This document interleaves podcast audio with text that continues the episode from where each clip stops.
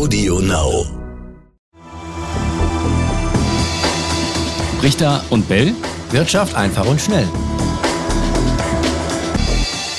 Herzlich willkommen zu einer neuen Folge Brichter und Bell Wirtschaft einfach und schnell. Raimund Brichter ist heute nicht hier. Der schwänzt, hat sich aus dem Staub gemacht, aber nur für diese Woche.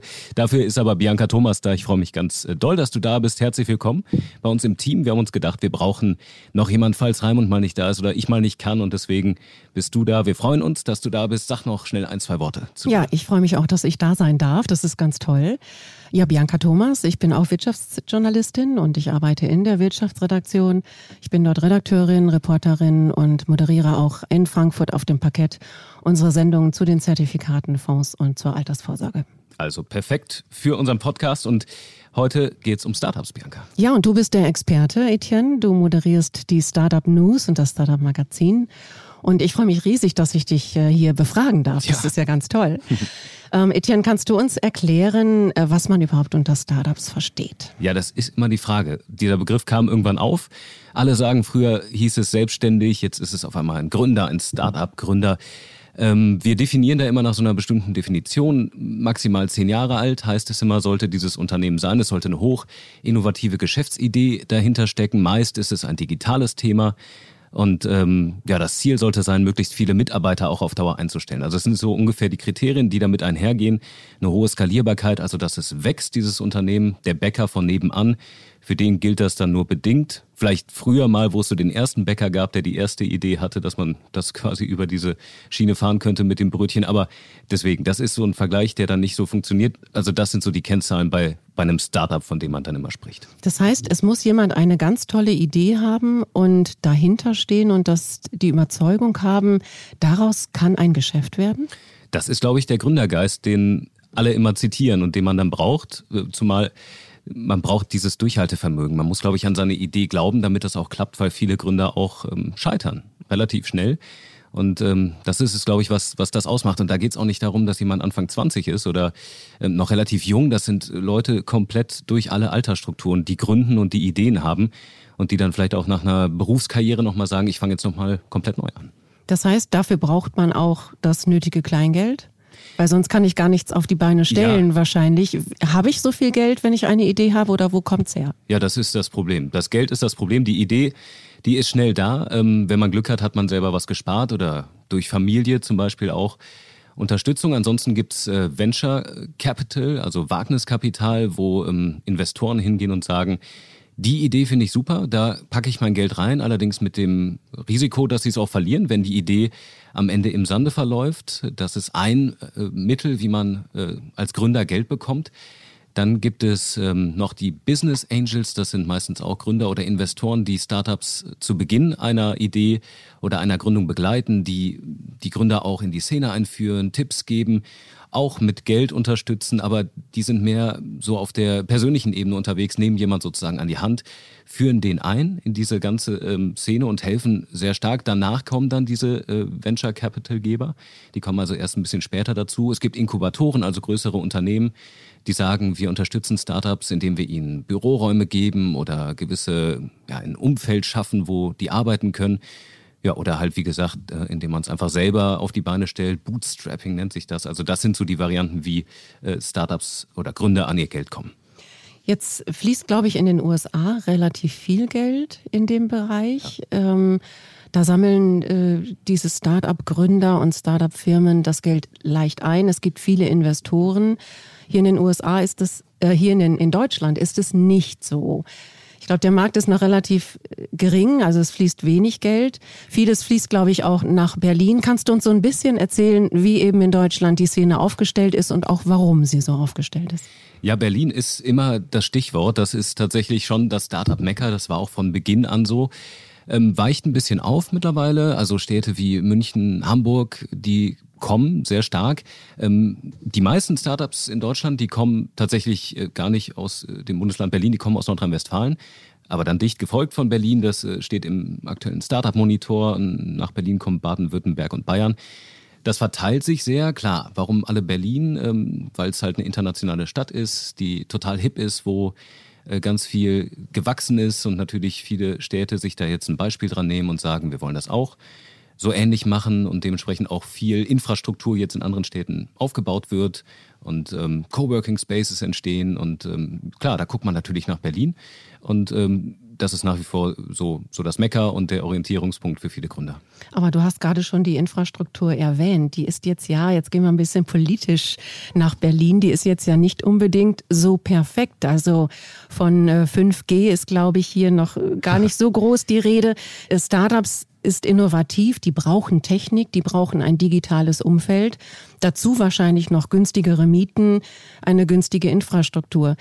Passt das auf Berlin? Passt das auf Deutschland? Ja, es soll, glaube ich, immer mehr passen. Ähm, Politik hat das schon erkannt äh, oder sagt jedenfalls, dass sie das äh, erkannt haben.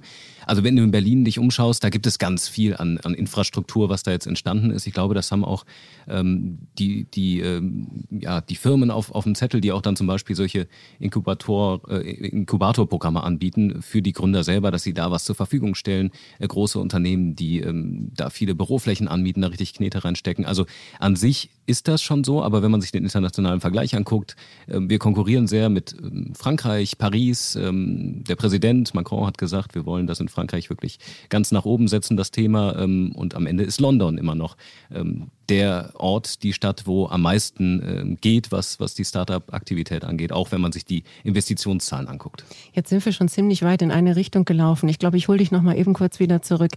Äh, wir haben über das Geld gesprochen.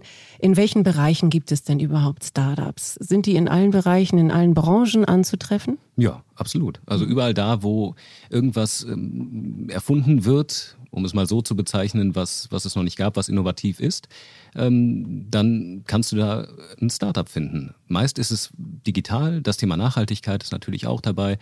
Wir reden viel über die Flugtaxis, äh, zwei Unternehmen, Volocopter und äh, Lilium Aviation, die tatsächlich solche autonomen Flugtaxis bauen, die in ein paar Jahren dann durch die äh, Luft fliegen sollen.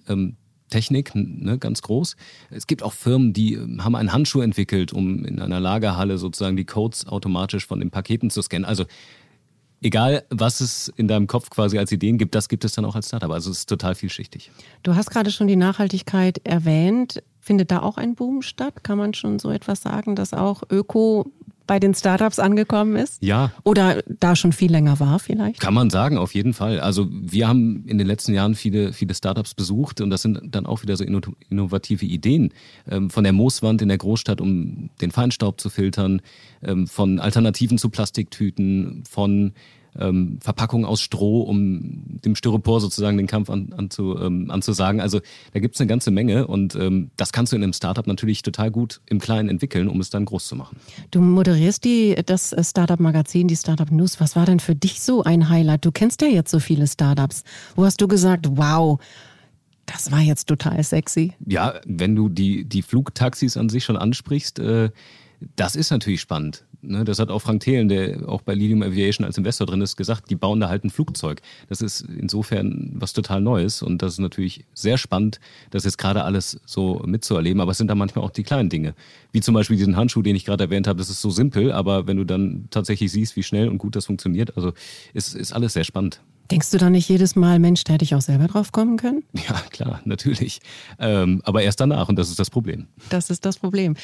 Es gibt äh, auch viele Startups, die dann tatsächlich zu großen Unternehmen geworden sind, ähm, wo wir uns heute gar nicht mehr vorstellen können, dass die mal ganz klein waren hm. und dass die ums Überleben gekämpft haben und überall viele Jahre nur Verluste gemacht haben. Und dennoch sind es jetzt Weltkonzerne. Welche sind es zum Beispiel und wie führt der Weg dahin, was, was passiert? Ja, die Idee ist es wahrscheinlich am Ende und dann das Durchhaltevermögen. Die Konzerne, die du ansprichst, Facebook, Amazon, Twitter, ähm, Google, PayPal, also das sind die, die großen, die man aus dem Silicon Valley dann auch kennt. Ähm, es gibt ja immer diesen Begriff Einhorn, also das ist quasi ein Startup, was mit einer über einer Milliarde Dollar bewertet ist. Davon gibt es dann auch welche, ähm, zum Beispiel Airbnb, Snapchat, Pinterest, international. Aus Deutschland gibt es auch welche. Ähm, Flixbus, Delivery Hero oder auch Zalando schon damals. Also das sind Unternehmen, die es geschafft haben, wo man schon gar nicht mehr daran denkt, dass das mal ein Startup war. Aber genau die sind auch so klein gestartet.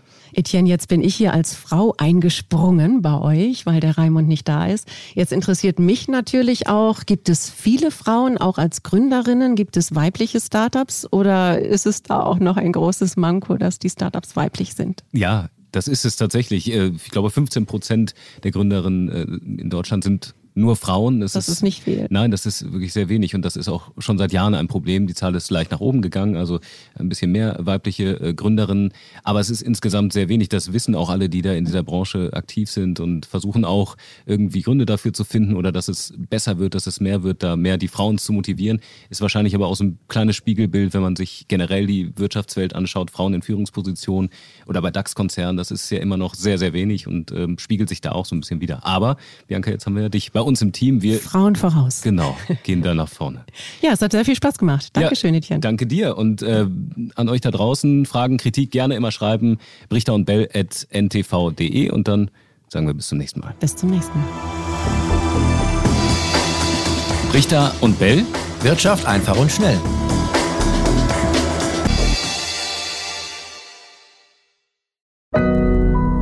Audio Now.